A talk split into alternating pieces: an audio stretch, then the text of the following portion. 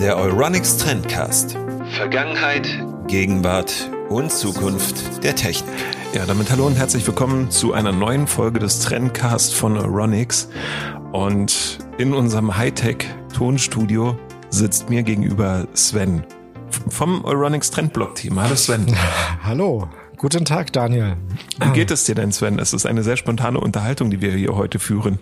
Ja, wir hatten, wir hatten das überhaupt nicht geplant. Das war sehr, sehr spontan. Ähm, wir haben uns einfach getroffen an der Haltestelle. Genau. Dann wollen wir was essen. Ja, und jetzt sind wir am sprechen über ähm, Right to Repair. Also das Recht auf Reparierbarkeit von elektronischen Geräten. Genau, das ist der Plan. Wann hast du denn das letzte Mal ein elektronisches Gerät repariert? Ähm, ich habe von von irgendeinem Spielzeug von meinem Kind habe ich die Batterien gewechselt.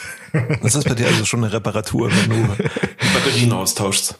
Naja, schon. Also wenn die Aufnahme hier vorbei ist, mein Aufnahmegerät könnte durchaus auch eine Reparatur dann brauchen. das ist doch bestimmt hier mit Akku, oder? Nee, aber ähm, das stimmt schon. Ich habe tatsächlich nicht wirklich viel repariert die letzte Zeit glücklicherweise ist auch nicht so viel kaputt gegangen. Das ist vielleicht auch der, einer der Hauptgründe und das macht mich, also da bin ich natürlich sehr froh drüber. Und wann hast du das? Ähm, das wäre jetzt mal interessant. Du hast, hattest ja, glaube ich, vor, was zu reparieren, soweit ich weiß. Ich habe vor, etwas zu reparieren, aber ich möchte jetzt auf die jüngere Vergangenheit erstmal Bezug nehmen. Das letzte Mal, dass ich was repariert hatte, war mein Standrechner, weil der durch einen Stromausfall so einen Schlag wegbekommen hatte, dass ich dort auf Fehlersuche gegangen bin und herausfand, dass es die WLAN-Karte gekillt hat, die dann im Rechner tatsächlich rumrödelte und allerlei Blödsinn veranstaltete und das System regelmäßig zum Crashen brachte. Also es ist ein bisschen mehr als jetzt eine Batterie auszutauschen, aber ich glaube keine richtige Reparatur. Und wenn es darum ginge, liegt die richtige Reparatur, also in eine umfangreiche, schon einige Jahre zurück und zwar mit einer PlayStation 3 60 Gigabyte. Das ist die sogenannte FAT die ich auch hatte. Die du auch hattest, die PlayStation 2 Spiele abspielen kann von Disk, nicht nur als Download. Und die habe ich so Franken, Frankensteinmäßig mit mehreren Geräten halt versucht ähm, zusammenzubringen zu einem lauffähigen Modell, was halt auch funktioniert hat. Aber es war ganz lustig, weil ähm, die Reparatur unter anderem beinhaltete mit einem Heißluftgebläse die Platine auf 600 Grad Celsius in der heimischen Küche zu erhitzen. Du hattest wahrscheinlich schon die Feuerwehr vorher gerufen. Nein, aber unser Holzküchentisch hat's ausgehalten. Und je mehr ich darüber nachdenke, desto bescheuerter war es das, das Ding eigenhändig zu reparieren. Weshalb ich jetzt auch ähm, meine nächste Reparatur nicht selbst durchführen werde, sondern bei Euronics halt anfrage, ob sie mir einen LED-Fernseher reparieren, wo ein LED-Streifen halt ein bisschen austickt und ein bisschen zu hell leuchtet. Bei dem Fernseher, den haben wir gratis geschossen. Und im Sinne der Nachhaltigkeit ähm, möchte ich den ganz gerne reparieren, statt jetzt einen neuen Fernseher zu kaufen. Geschossen, das ist das Problem. Darum ist er jetzt kaputt. Das ist sehr witzig, Sven, weil das war ein Wortspiel. ja, ach so. Jetzt ähm, kommt hier so ein Bedungs. genau, das kannst du dann nach, nachträglich einfügen.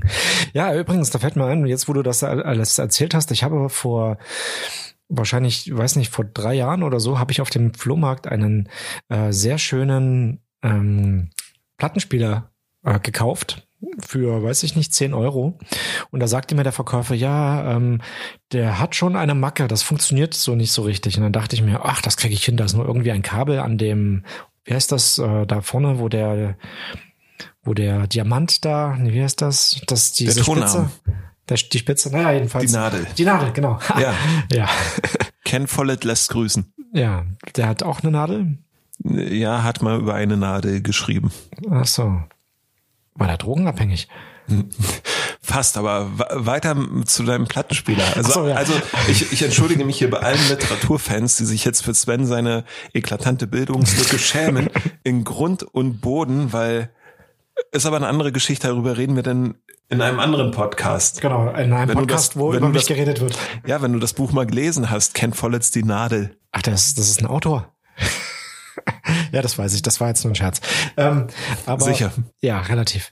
Jedenfalls, ähm, was ich sagen wollte, ähm, ich dachte, ich dachte, das geht ganz leicht und das kriege ich hin. Das ist ja nur so ein kleines Kabel, was ich dort irgendwo hätte ein, äh, reinschieben müssen. Äh, hab dort komplett versagt. Der ganze Schallplattenspieler war kaputt. Danach hat nichts mehr funktioniert. Und dann habe ich ihn leider äh, auf dem Wertstoffhof entsorgt. Und das war eigentlich ein sehr frustrierendes Erlebnis. Ähm, und da hatte ich mir gesagt, das möchte ich eigentlich äh, nicht mehr machen. Also etwas, mm, äh, etwas ja reparieren, wo ich mich einfach falsch einschätze. Das ist, glaube ich, auch ein Problem, was man durchaus hat, wenn man einfach nicht so sehr talentiert ist oder einem die Übung fehlt, dann sollte man das vielleicht besser machen lassen. Es ist ja kein Geheimnis, dass ich früher im Einzelhandel gearbeitet habe und das habe ich halt auch mehrmals jetzt hier schon im Podcast erwähnt. Und ich habe ja Videospiele verkauft und die entsprechenden Konsolen. Und es war immer ein Abenteuer, wenn dann ein Kunde reinkam mit, mein Gerät ist kaputt, aber ich habe es schon mal versucht zu reparieren. Was immer schwierig ist, wenn du keine Ahnung von dem Gerät hast. Aber das Thema, also wir bewegen uns ja jetzt ums Thema rum. Es geht ja um das Right to Repair. Was ist das denn eigentlich und was bedeutet, also warum gibt es gar kein Anrecht auf Reparatur oder was umfasst das? Ähm, fragst du mich?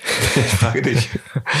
ähm, ähm, also ich, ich glaube, ich glaube, das Problem ist, dass wir darüber gar nicht nachgedacht haben, dass wir das ähm, Recht auf Reparieren oder Reparierbarkeit, ähm, dass wir das einfordern könnten, liegt einfach daran, dass wir in einer Gesellschaft leben, in der es ja durchaus um Konsum geht. Ähm, so funktioniert unsere Wirtschaft nun mal. Und äh, ich glaube auch schon, dass uns die Unternehmen im Laufe der Jahrzehnte darauf hin ähm, gelenkt haben, dass wir eben statt etwas reparieren zu lassen oder selber zu reparieren, etwas Neues kaufen, weil das ist ja gut für die Wirtschaft. Ähm, aber jetzt gerade so in Zeiten von nachhaltiger Lebensweise und äh, Umwelt, Klimawandel und so weiter, ähm, muss man natürlich jetzt darüber nachdenken, wie kann man Ressourcen ähm, einsparen, wie kann man vielleicht etwas länger verwenden, um der Umwelt nicht zu schaden. Und da ist jetzt, glaube ich, schon der Punkt, wo vielleicht dann eben auch die EU äh, Regeln sich einfallen lässt, um diese Nachhaltigkeit ein bisschen auch in den in, in die Wirtschaft, also der Wirtschaft ein bisschen den, den Druck ähm, zu geben, dass sie da auch in diese Richtung denkt und handelt und Produkte auch entsprechend veröffentlicht. Ähm, aber Du bist da, glaube ich, auch schon ein bisschen besser informiert, was die Gesetzentwürfe betrifft. Also ja, das Right to Repair Movement, das ist ja an und für sich erst einmal etwas, das aus Amerika eigentlich rüberschwappt. Also in Amerika fragten sich dann tatsächlich irgendwann die Menschen, warum habe ich eigentlich nicht die Möglichkeit, mein Smartphone von einer unabhängigen Werkstatt reparieren zu lassen? Warum muss zum Beispiel mein iPhone zu Apple eingeschickt werden, wo doch in der Theorie jedes Elektronikgeschäft das machen könnte? Zum Beispiel solche Sachen Sachen wie Displays austauschen oder so, was auch durchaus gemacht werden kann. Also ich hatte auch mal ein Smartphone, das ist in eine Reparaturwerkstatt in Rostock, glaube ich, gegangen. Es war dann schon besser, als sich ein neues zu kaufen. Es war günstiger und halt auch irgendwo nachhaltiger. Aber ich habe das Smartphone selber kaputt gemacht. Aber eben für solche Fälle ähm, verlangen jetzt viele US-Amerikaner, dass sie die Möglichkeit haben, Reparaturen zu einem akzeptablen Preis halt zu erhalten bei Werkstätten um die Ecke, denen sie halt vertrauen. Und ich glaube, viele der Hörerinnen und Hörer hatten das schon einmal im Leben, dass irgendein elektronisches Gerät kaputt gegangen ist. Das kann dann bloß der Hersteller reparieren. Und der veranschlagt dann aber einen Preis, wo du eigentlich das Gerät neu kaufen kannst. Da kann ich auch eine Geschichte einwerfen von, ja, bitte. von einem Freund, der hatte einen Pixel 4 und das ist ihm bei einem Fahrradunfall kaputt gegangen. Oder er hat es immer noch. Und ähm, daraufhin hat er natürlich geschaut, ja, was kann man machen? Ähm, Display war kaputt. Und ähm, er hat jedenfalls bei Google nachgefragt. Das hat eigentlich ganz gut funktioniert. Also man kann dort direkt so eine Reparaturanfrage stellen und dann muss man es einschicken, geht dann nach Osteuropa. Ähm, ich weiß auch nicht genau, ich glaube, es war Polen.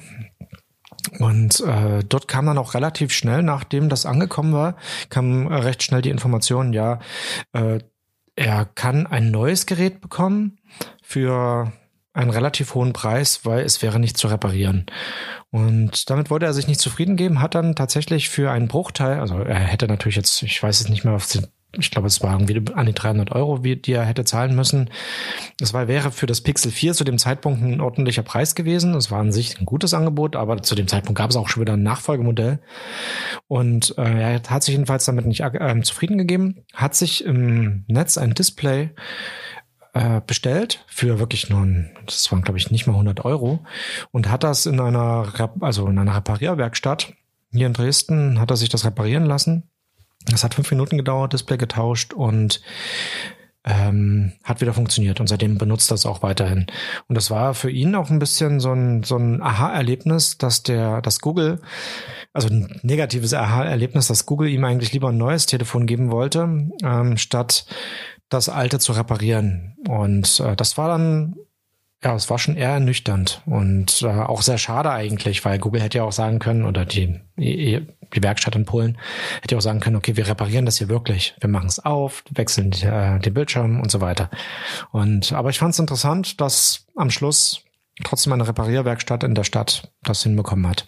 Ja, wobei es halt dort Hersteller gibt, allen voran Apple, die tolle Produkte haben, aber in Sachen Reparierbarkeit wirklich den ein oder anderen Stock in die Speichen hauen, damit du dein iPhone, dein MacBook, was auch immer halt nicht so leicht reparieren kannst. Also ich hatte im Vorfeld zu diesem Podcast dann halt auch mal geschaut, warum, woran hapert's?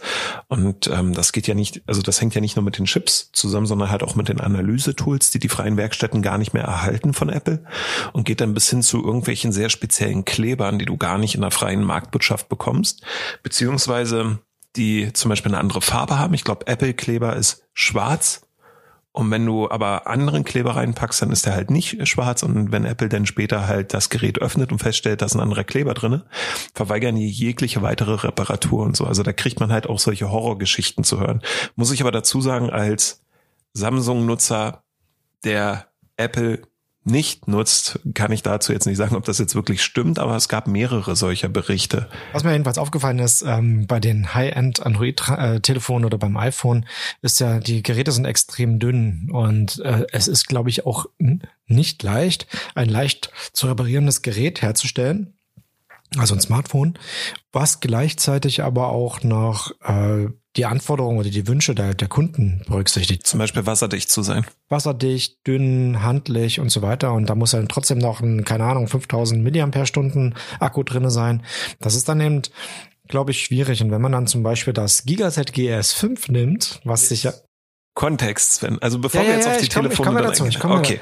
Ähm, ähm, was ja zum Beispiel mit einem Wechselakku äh, wirbt, dann sieht man im Vergleich zu einem anderen Smartphone, dass es halt zum Beispiel schon mal viel dicker ist. Das sind ja so Sachen, damit, damit einfach so bestimmte Dinge möglich sind oder damit es leicht zu reparieren ist oder damit man eben statt Kleber Schrauben nehmen kann oder so äh, oder sowas, muss man eben auch Kompromisse beim Design ähm, in Kauf nehmen. Zumindest zum Teil würde ich das sagen, nicht komplett.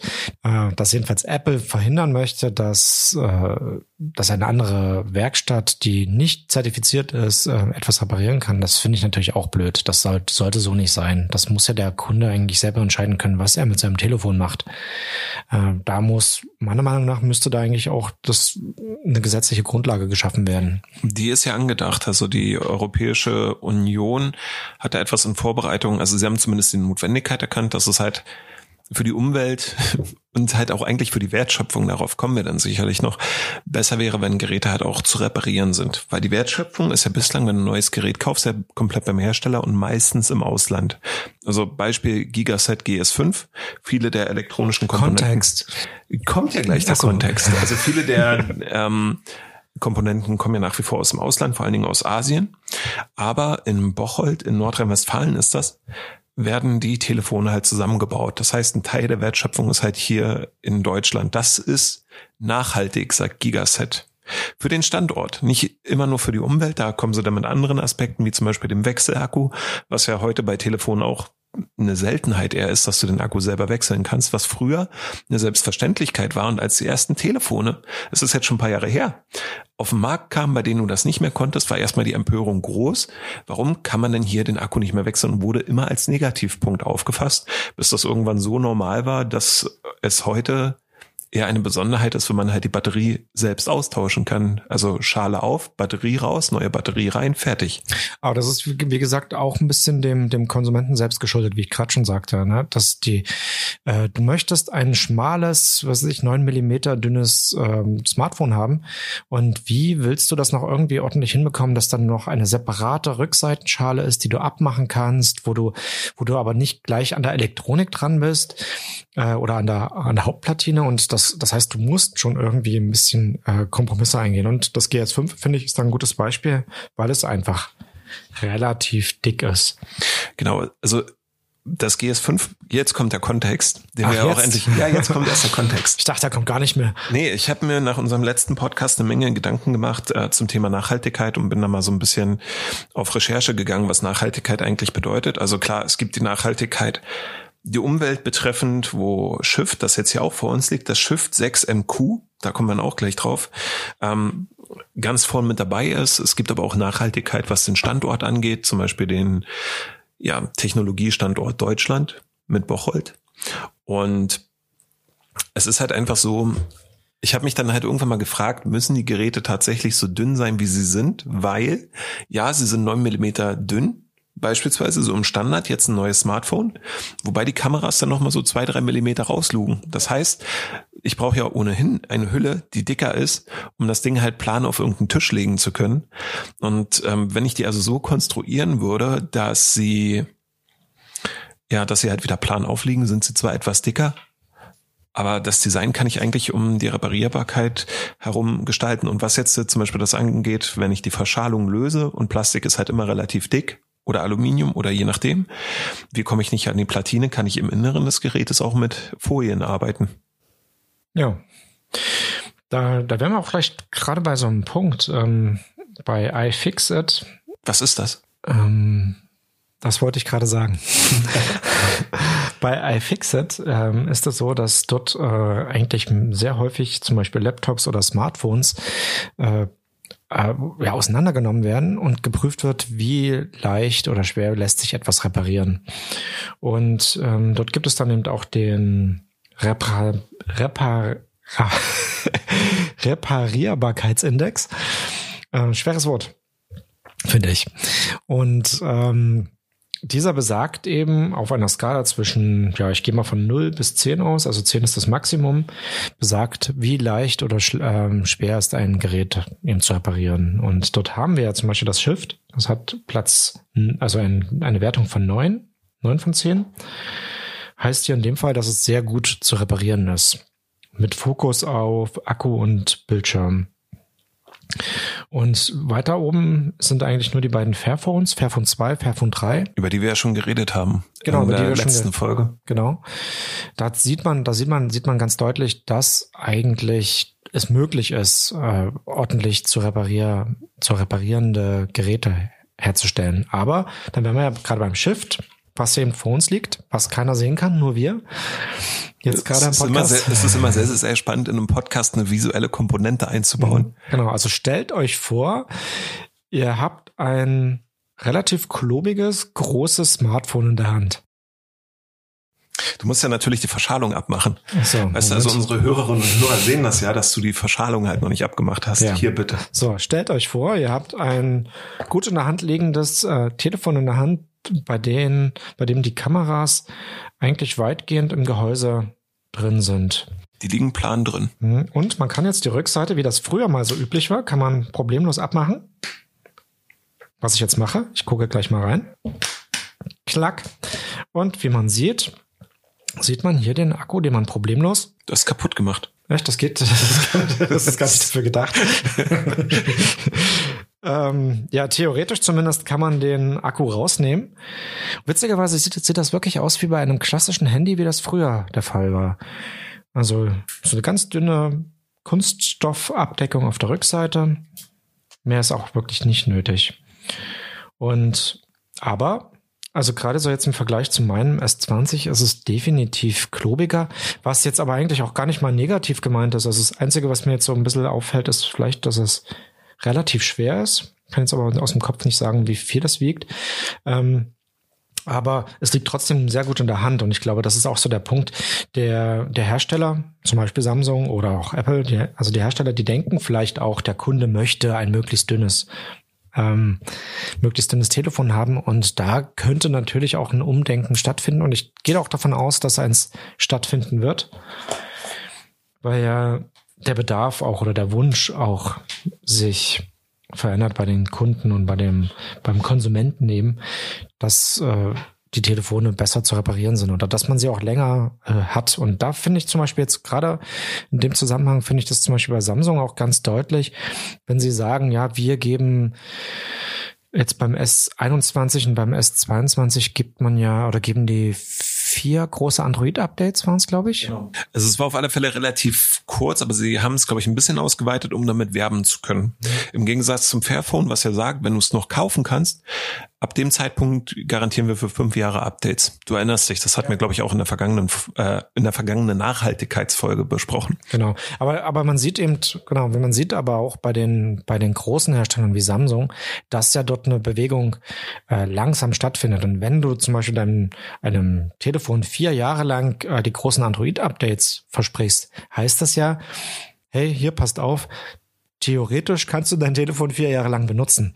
Das ist okay für uns. Und es gibt immer die, die neueste Android-Version. Das heißt, das Gerät sollte ja im besten Fall vier Jahre halten und irgendwann wird vielleicht auch mal der Punkt kommen, okay, wir können ja noch Geld verdienen mit Zubehör, mit Akkus zum Beispiel, die dann direkt von Samsung auch verkauft werden oder. Na, das ist ja aber auch das, was ich halt meine mit der Wertschöpfung, weißt du? Also bislang erschöpft sich die Wertschöpfung, was ein bescheuerter Satz ist, aber es erschöpft sich die Wertschöpfung ist auch sehr erschöpfend, dir zuzuhören. Sehr, durchaus, durchaus, durchaus. Jedenfalls, die Wertschöpfung erschöpft sich dann eigentlich bei der Herstellung des Gerätes und bei dem anschließenden Verkauf. So, da hast du dann halt den Produzenten und die paar Händler, die dazwischen geschaltet sind und der Händler, der es am Ende dem Kunden oder dem Geschäft halt verkauft. Also sei es ein Provider, sei es halt zum Beispiel Euronics, wir verkaufen ja auch Smartphones. Mhm. Und dann ist es ja halt eigentlich vorbei. Aber wenn du jetzt sowas hast wie ähm, eine Reparaturwerkstatt und Euronics bietet ja auch Reparaturen an für Fernseher, für Waschmaschinen, wo du ja auch Erfahrungen schon mitgemacht hattest, ja. ähm, für allerlei Elektronik und ja, das ist ja so, ähm, natürlich musst du halt diese Reparatur bezahlen, aber das bleibt am Ende bei einem lokalen Unternehmen irgendwo hängen und das Blöde dabei ist natürlich für einen Hersteller wie Apple oder Samsung, wenn sie dir jetzt die Komponenten verkaufen, zum Beispiel ein Akku oder ein Display als Werkstatt, machen sie da zwar nochmal Geld, aber nicht bei der eigentlichen Reparatur. Daran verdienen sie überhaupt nichts. Mhm, aber, aber ich glaube, da wird es perspektivisch, wird es, denke ich, da auch eine Änderung geben. Also Durch die EU, weil die ja halt das jetzt schon mal formuliert hat und jetzt müssen sie halt gucken, wie kriegen sie es halt hin, dass ein Recht auf Reparierbarkeit, Right to Repair, wie es halt heißt bei der EU, ähm, umgesetzt wird. Also erstmal in so eine Richtlinie, die dann halt irgendwann in nationales Recht auch umgesetzt werden muss. Mhm. Weil ich kenne das halt von einigen Herstellern, gerade bei Laptops, dass sie zum Beispiel ihre Akkus, und das sind ja nun mal die Teile beim Laptop, die am ersten kaputt gehen oder den Geist aufgeben, dass diese Akkus gar nicht allzu lange am Lager gehalten werden. Und dann hast du halt die Wahl, ob du ein neues Gerät kaufst, was für den Geldbeutel und die Umwelt eigentlich immer die denkbar schlechteste Wahl ist, oder ähm, ob du den Akku eines Drittherstellers nutzt, wo ich persönlich immer eher die Finger davon lassen würde. Ich weiß nicht, wie du das für dich einschätzen würdest, aber ich würde immer eher auf das Originalzubehör setzen, als dass ich was von einem Fremdhersteller. Beim Akku würde ich das auch machen, weil da habe ich einfach damals, wo man die Akkus noch wechseln konnte, habe ich eher schlechte Erfahrungen damit gemacht. Ja, ich auch. Ne? Und seitdem würde ich da auch nicht wechseln, also, also würde ich auch nicht einen anderen Akku nehmen wollen. Ähm, ja, da denke ich mal, muss es eine Änderung geben. Und da kann ich ja einen kurzen zu einem komplett anderen Produktbereich mal wechseln, äh, wo mir das auch passiert ist. Es ging um, geht um eine nachhaltige Glasflasche. Also das war äh, so eine Mehrwegflasche und Trinkflasche. Und äh, was weiß ich, die war halt ja nachhaltig im Sinne von, nimm, nimm diese Trinkflasche statt eine Einweg-Wasserflasche oder sowas. Aus Plastik. Aus Plastik zum Beispiel, mhm. genau. Und äh, hier, was weiß ich, ja, mundgeblasen und liebevoll und was auch immer und hip und Silikon, keine Ahnung, woher der Silikon war, ich weiß es jetzt nicht genau. Jedenfalls nachhaltig und mit dem Ansatz, ja, du kannst Du kannst die Flasche ähm, inklusive den Ersatzteilen, die dafür nötig sind, also zum Beispiel der Deckel oder dieser Silikonschutz für die Glasflasche, das kannst du halt im Online-Shop bestellen, falls mal was kaputt geht. Nach zwei Jahren ähm, habe ich festgestellt, dass mit dem Deckel was nicht stimmt. Gehe auf die Webseite und äh, stelle fest, ja, den Deckel gibt's nicht mehr, weil dies, äh, die Trinkflasche hat sich in der Form leicht verändert. Und da gab's jetzt einen neuen Deckel für eine neue Flaschenform. Habe ich dann direkt beim bei der Kundenhotline nachgefragt, ja, wie sieht's denn aus? Gibt's denn für den für die alte Flasche sozusagen die erste Generation, gibt's dafür denn noch den Deckel? Nee, ähm, gibt's nicht mehr, seitdem wir die neue Flasche haben. Wir haben auch nichts mehr im Lager und da wird auch nichts mehr kommen. Pech gehabt. Ja, und das war, das war die Antwort und das fand ich halt richtig daneben, weil die auch mit Nachhaltigkeit geworben haben als nachhaltige Trinkflasche. Und dann habe ich mich auch wirklich darüber aufgeregt, ähm, was heißt denn eigentlich Nachhaltigkeit, wenn die schon nach zwei Jahren nicht mal mehr Ersatzteile für die Trinkflasche, das ist, das ist wirklich nur eine banale Trinkflasche ja, im Vergleich zu einem Smartphone, ähm, wenn sie das nicht mal hinbekommen, dann ist das ganze Unternehmen auch kein nicht nachhaltig, sondern sie tun so als ob. Und das ist, finde ich, sehr, sehr problematisch. Und da hoffe ich einfach mal auf die fernere Zukunft, dass das bei Smartphone-Herstellern vielleicht ein bisschen besser funktioniert, äh, dass die dann eben doch sagen, okay, wir haben hier einfach Akkus für äh, die wir auch einfach so lange aufheben, wie es Android-Updates gibt zum Beispiel oder wie es Fairphone macht oder äh, Displays. Das ist ja auch wiederum der, der große Vorteil bei Samsung, sieht man es auch ganz gut, dass ja Displays und Kameramodule, die ändern sich ja im Laufe der Jahre gar nicht mal so krass. Also hat, ich hatte es ja schon im Vorgespräch. Im Vorgespräch, genau, so sagt man das. Im Vorgespräch hatte ich das nämlich auch schon erwähnt, dass eben das, die Kameras vom ähm, S20 in der Fan Edition und dem S21, die sind quasi identisch. Das heißt, man könnte, wenn man das so gestaltet, dass die Geräte in Zukunft lang, also möglichst langen Support bekommen, dann kann man das halt so gestalten, dass man dann einfach diese Kameramodule auch austauschen kann, auch vielleicht sogar vom Nachfolgetelefon. Das wäre natürlich traumhaft wenn das so gehen könnte, dass man einfach sein Telefon ähm, so modular gestaltet, wie das ja zum Beispiel Fairphone macht, dass man das auch später aufrüsten könnte.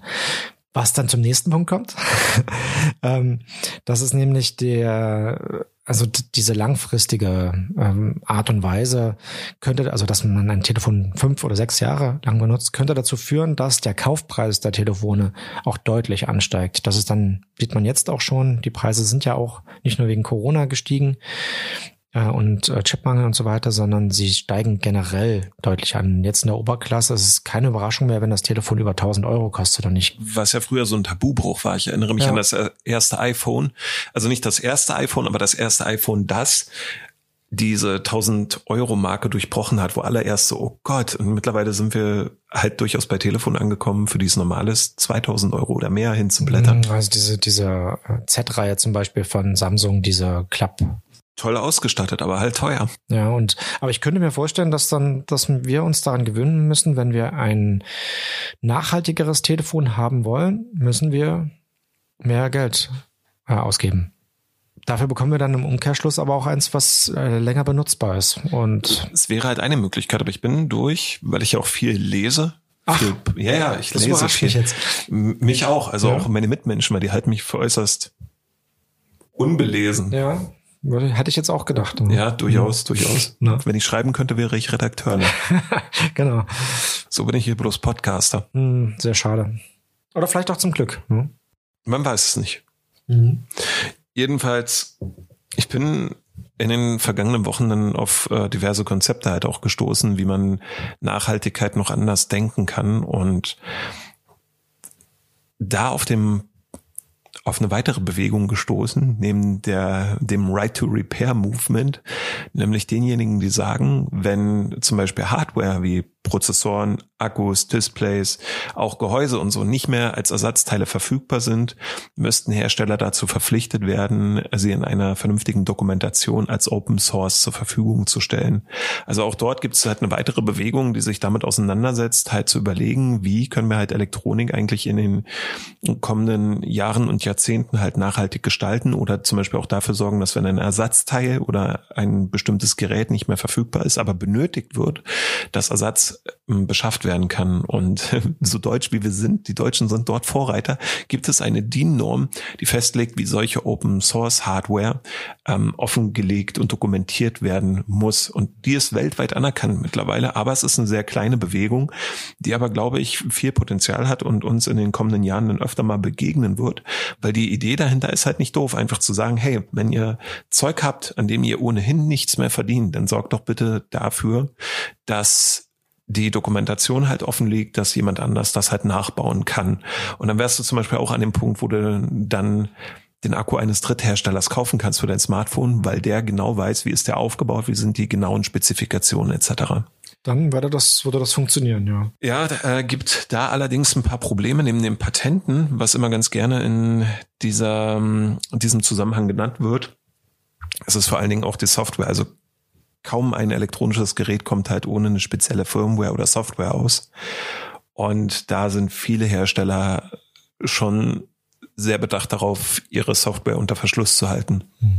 Also, ähm, ich hatte letztens etwas gelesen, das ging auch um Apple, dass der, der Ursprung vom Erfolg von Apple war ja auch, dass sie Open Source Dokumentationen genutzt haben für ihre Produkte. Also, dass sie quasi die Basis waren. Ähm, jetzt aber auf der anderen Seite sich sehr verschlossen tun. Also sie sind sehr verschlossen. Es sichert den Umsatz. Ja, und das ist eben natürlich auch sehr schade, aber ich glaube, auch da wird bei Apple, also zumindest was die Software-Sache betrifft, glaube ich, geht's ja auch schon ein bisschen mehr Richtung Offenheit, aber halt sicherlich auch nur in, im Rahmen der der Möglichkeiten, die Apple halt sich vorstellt, was okay ist. Sag ich, Weiß ich nicht, also als, als es dem Unternehmen in den 90er Jahren mal richtig schlecht ging, es gab ja mal diese Phase, wo Apple komplett out war. Jetzt könntest du äh, kurz noch einen Schwenk zu ähm, zur Apple Spielkonsole. Für, das machen wir in einem anderen Podcast. Ah, gute Idee. Eine sehr gute Idee. Vielleicht sollten wir spontan noch einen weiteren aufnehmen. Ja, wenn wir schon mal dabei sind. Wenn wir schon mal dabei sind, talken wir die ganze Nacht. So viel Zeit habe ich nicht. Es ist übrigens gerade 13.52 Uhr, also ah. insofern die ganze Nacht wäre dann noch eine Weile hin.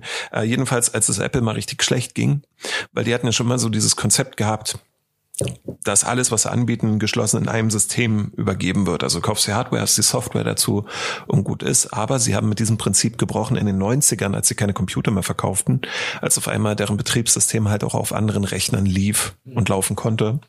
Oder in gewissen Teilen halt auch bei diesen mm, Mac Pros, diese großen, die aussehen wie Grill, wie Weber-Grille so, oder Käsereiben, halt diese großen Standrechner, ah, ja, ja. Hm. wo du ja halt auch Grafikkarten reinpacken konntest, die von Apple erstmal nicht zertifiziert waren. Jetzt, jetzt frage ich mich gerade, ist, wenn ich mit meinem Finger da drüber fahre über ja. das Gehäuse, ich habe das nie gemacht. Weggeraspelt. Weggeraspelt, ja. Weggeraspelt. Gehe ich auch davon aus. Einmal, einmal rüber ähm, brauchst du die Sprachsteuerung bei Apple, weil du hast keine Finger mehr. Ach so. Das ist nicht besonders nachhaltig nee. für dich. Du bist ja kein Axolotl, also die wachsen ja nicht die Finger nach. Hm, das ist natürlich sehr, sehr schade alles. Ja, aber also jedenfalls der Punkt ist halt einfach der, dass man ähm, vielleicht überlegt, ob man neben diesem Right to Repair halt auch die Hersteller verpflichtet, dass wenn gewisse Patente ausgelaufen sind mhm. oder Komponenten schlicht und ergreifend nicht mehr angeboten werden, also für eine Reparatur, was bei Laptops zum Beispiel sehr schnell der Fall ist, dass man gewisse Sachen halt auch freilegt, damit freie Werkstätten und auch freie Hersteller von Hardware ähm, entsprechende Äquivalente produzieren können. Das wird sicherlich nicht mit allem möglich sein, weil sowas wie Prozessoren, es gibt eine Handvoll ja, Fabriken auf diesem Planeten, die können Prozessoren herstellen und das war's. Aber für viele andere ähm, Aspekte, zum Beispiel Gehäuse oder so, die auch ganz gerne mal brechen, wäre es halt schon ganz lohnend, wenn man, also für die Menschheit, wenn man einfach das offenlegen würde. Mhm. Tja, das ist die große Frage, ob das passieren wird.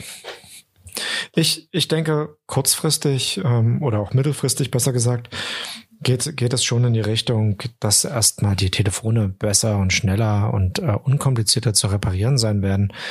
Und äh, irgendein Hersteller, irgendein Hersteller, und das wird jetzt vielleicht nicht unbedingt, also Fairphone ist natürlich da sehr stark und ich glaube, sie sind auch relativ erfolgreich für die Größe ähm, ihres Unternehmens. Aber es muss halt ein größerer Hersteller kommen, also Samsung oder Apple, die dann sagen, unsere Geräte sind leicht reparierbar. Wenn ein, einer also im Prinzip vorlegt, werden die anderen nachziehen. Und ähm, ich glaube schon, dass das perspektivisch so sein wird.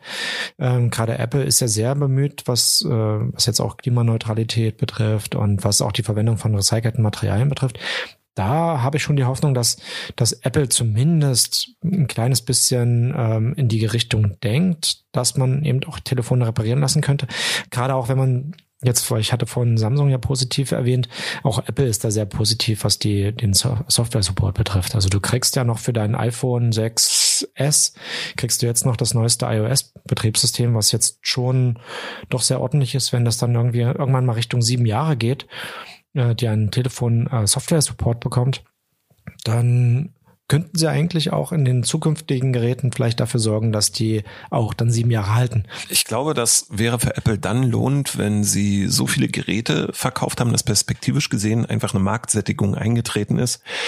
Was eventuell sogar schon der Fall ist, weil wenn du dir mal die Quartalszahlen anschaust, ähm, gibt es jetzt durchaus Quartale, in denen sie ihre iPhone Absätze nicht steigern konnten, auch vor Corona, vor der Chip-Krise und allem gab es bereits Quartale, wo sie etwas schwächer waren, weshalb sie sich ja mehr und mehr darauf verlagern, halt Services anzubieten, an denen sie verdienen. Und Services kannst du ja nur anbieten und an denen halt verdienen, wenn du möglichst viele Geräte in Umlauf behältst und dafür sorgst, dass möglichst viele sich halt diese Geräte auch leisten können. Und dann wäre vielleicht so ein refurbished iPhone etwas, was für jemanden interessant sein kann, der dann halt auch Apple iTunes oder Apple Plus, Apple Plus war der TV-Service, ne? Apple, Apple TV. Apple TV, ja. Also zumindest Plus. das Videoangebot von denen abonniert. Also ich glaube, das wäre dann perspektivisch etwas, was, wo sie dann sagen, okay, wir müssen jetzt dafür sorgen, dass unsere Geräte halt auch von nicht zertifizierten Werkstätten halt repariert werden können. Mhm. Oder zumindest gewisse Aspekte dessen, Akkutausch oder sowas. Was natürlich auch kommen könnte, ist, ähm, neben der Reparierbarkeit könnte es auch sein, dass du irgendwann mal sagst, okay, hier ist dein acht Jahre altes iPhone. Zahle doch 39 Euro dafür, dass du das äh, neueste äh, iOS 15 bekommst. Und dann stellt sich so die Frage, ah, ich könnte jetzt das Update machen, kriege das neueste Betriebssystem mit allen relevanten Funktionen, natürlich jetzt abhängig von der Hardware, versteht sich. Ähm, ich könnte mir vorstellen, dass das Leute machen. Also gerade wenn sie eigentlich zufrieden sind mit ihrem Telefon, aber sie merken, oh, ich kann die neuesten, äh, was weiß ich hier, iPods, äh, nee, nicht iPods, wie heißen die Kopfhörer? AirPods. AirPods, genau. War doch doch was mit Pods. Ähm, also ich kann die neuesten Kopfhörer nicht ordentlich verwenden zum Beispiel, aber mit dem Update würde ich sogar die neueste, die neuesten Kopfhörer nutzen können. Und naja, ich meine, ich könnte mir das schon vorstellen. Also wenn, wenn jetzt mein Galaxy S20 wenn ich weiß, irgendwann ist mal mit Android-Updates Schluss und Samsung würde mir ein Update noch anbieten und sie würden sich das einfach bezahlen lassen, weil das natürlich auch ein Entwicklungsaufwand ist, weil es ein Serviceaufwand ist, dann würde ich das unter Umständen machen, wenn ich damit ein vollwertig nutzbares Telefon kriege, was aber auch eine optimale Geschwindigkeit hat in Anbetracht des Alters. Also was macht jetzt zum Beispiel Microsoft mit Windows 8.1, glaube ich. 8 und 8.1. Also Windows 8, Windows 8.1 sind ja offiziell nicht mehr unterstützt. Es sei denn, du bezahlst 250 Euro pro Jahr, dann kriegst du halt noch die Updates dafür. Das würde ja, ja in die Richtung gehen und wäre ja dann aber, das ist aber nichts für Privatanwender. Also, weiß, weiß ich glaube, also ich wäre da skeptisch, weil bei Hardware hast du halt am Ende noch was in der Hand, während wir die Software ganz gerne möglichst gratis mitnehmen oder halt vier Euro für eine vermeintliche Windows-Lizenz bezahlen, die eigentlich nur ein Key ist Fachkundige wissen, wo der Unterschied liegt. Und ich weiß nicht, ob jemand dann halt äh, so viel Geld investieren würde, zumal du dann halt das auch. Das war ein fiktiver Preis. Man könnte auch sagen 10 Euro. Auch das ist, glaube ich, dann halt schon vielen zu viel. Also es wäre eine gute Idee, aber da müsste dann irgendein anderer Hersteller halt vorpreschen und ich würde eher vermuten, dass das dann irgendjemand aus dem Android-Bereich wäre. Aber das ist, ja, das wahrscheinlich auch eher, ähm, dass das passiert. Aber man ich glaube, das ist auch so ein Ding, wovon wir uns verabschieden müssen. Wir, wir leben ja in einer Wirtschaft, das wäre ja schon fast wieder, da sind wir ja zum wieder mal Ausgangspunkt fast vom Podcast. Wir leben aber in einem Wirtschaftssystem, bei dem es ja darum geht, dass wir konsumieren. Und wenn wir einerseits nachhaltig sein wollen, was äh, Beispiel Smartphones betrifft, dass wir eben ein gutes Smartphone fünf Jahre benutzen können, ohne dass es kaputt geht, ohne dass der Akku schwach macht. Und wenn doch, dann können wir es reparieren. Wenn wir das auf der einen Seite haben wollen, dann muss der Hersteller sich ja auch Gedanken drüber machen, ja, wie können wir dann eigentlich noch was verkaufen? Ähm, an Smartphones, weil der ab der Umsatz oder die Einnahmen durch Smartphone-Verkauf würde ja sinken, wenn wir unsere Telefone länger benutzen.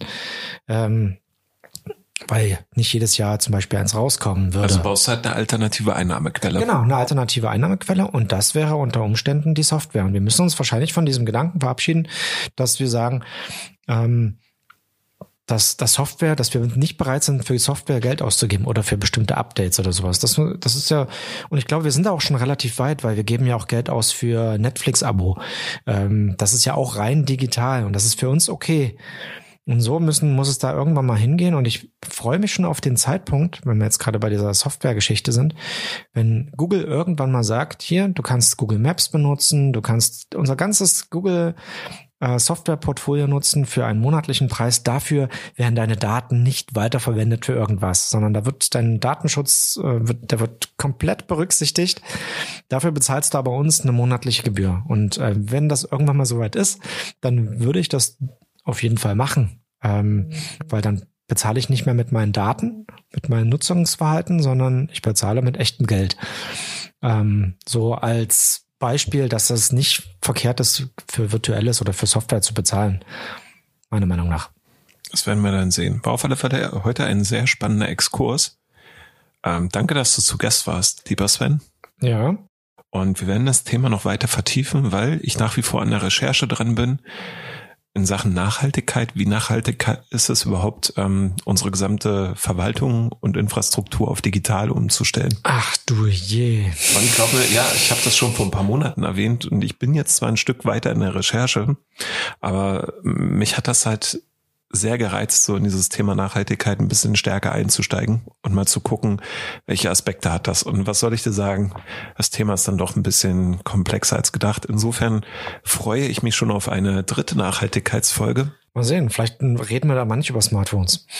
Genau, sondern über andere Technik. Äh, dazu müssten wir uns aber auch mal von unserem Bildschirm lösen, um mal herausfinden, was diese Welt noch an Elektronik und Elektrik anbietet. Da kann ich mir nichts vorstellen. Ich auch nicht. Etwas, was keinen Bildschirm hat, das gibt's nicht. Das ist nichts, was man braucht. Das ist nichts, was es gibt. ja, gut. Danke. Ja, sehr gerne. Und Auf Wiedersehen. Bis bald.